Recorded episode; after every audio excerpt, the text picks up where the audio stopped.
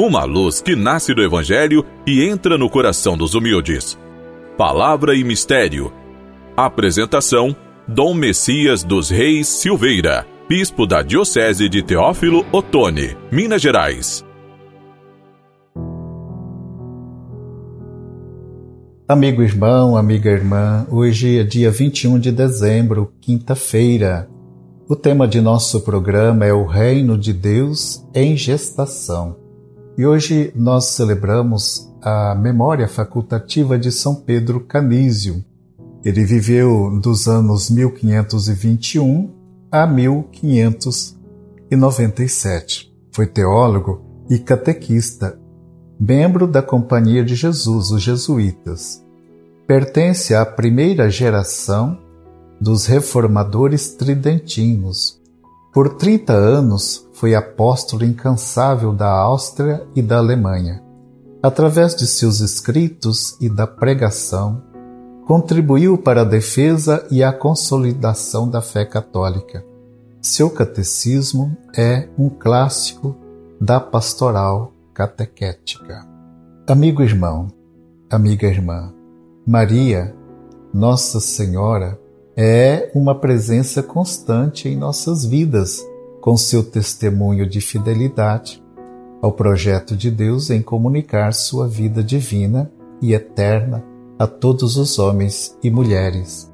Como faz bem sentir a presença, esta companhia da Virgem Maria em nossas vidas. Ela é uma presença constante. Ela nos ama como filhos. O Natal que se aproxima é o momento de nos conscientizarmos de que o menino de Deus, que nasceu de Maria, se fez homem presente na história e continua presente entre nós. Festejando a solenidade do seu nascimento, agradeçamos a Deus pela imensa graça que nos é dada por Jesus, seu Filho. Na sequência do Evangelho da infância de Jesus, em Lucas, após os anúncios da concepção de João Batista e de Jesus, temos hoje, no capítulo 1, versículos 39 a 45, a narrativa da visitação de Maria a Isabel. Maria, ao receber do anjo Gabriel o anúncio de que conceberia a Jesus, foi também informada que Isabel já tinha concebido em sua velhice e estava no sexto mês.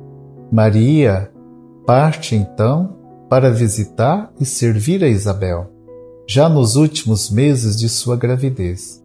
Assim como o anjo, na Anunciação, entrou em casa de Maria e a saudou, Maria agora entra em casa de Isabel e a saúda. Esta, ouvindo a saudação de Maria, fica cheia do Espírito Santo e o menino exulta de alegria em seu ventre. Isabel confirma que Maria é mãe de seu Senhor, cuja presença no ventre de Maria comunica alegria ao menino em seu próprio ventre e proclama que Maria, em sua maternidade, é bem-aventurada por ter acreditado em tudo o que foi dito da parte do Senhor e será realizado. Com a narrativa, Lucas faz a ligação entre os dois anúncios do anjo Gabriel, o de feito a Zacarias e o feito a Maria, e o nascimento dos meninos João e Jesus. É maravilhoso este encontro da Virgem com Isabel. Ambas trazem a vida dentro de si. Maria vai levar o Verbo encarnado vai levar esta luz para Isabel, para aquele menino que está sendo gerado no seu ventre, que vai preparar a luz, a chegada para o acolhimento da luz que é Jesus. Acentuando o período da gestação, Lucas deixa bem marcado o caráter humano e corpóreo da encarnação. Fica assim em evidência que a encarnação é o acontecimento salvífico pelo qual Deus, fazendo-se humano, faz a humanidade ser assumida na condição divina e eterna. duas mulheres grávidas se encontram, trazendo em seus ventres aqueles que testemunharão ao mundo a chegada do reino dos céus na comunhão de vida eterna com Deus.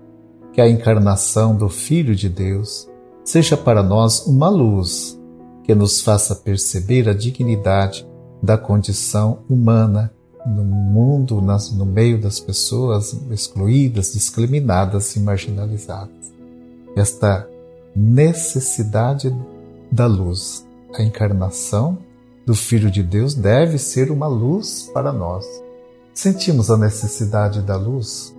Hoje, no mundo em que vivemos, tão iluminado com tanta energia, as luzes, quando acaba a luz, nós ficamos perdidos, acaba a energia, ficamos perdidos. A experiência das trevas nos espanta, nos causa medo, nos dá insegurança.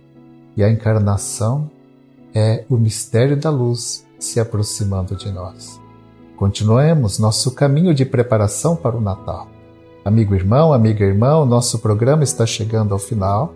Espero poder encontrá-los todos no próximo programa. Fiquem com a paz e a bênção do Senhor.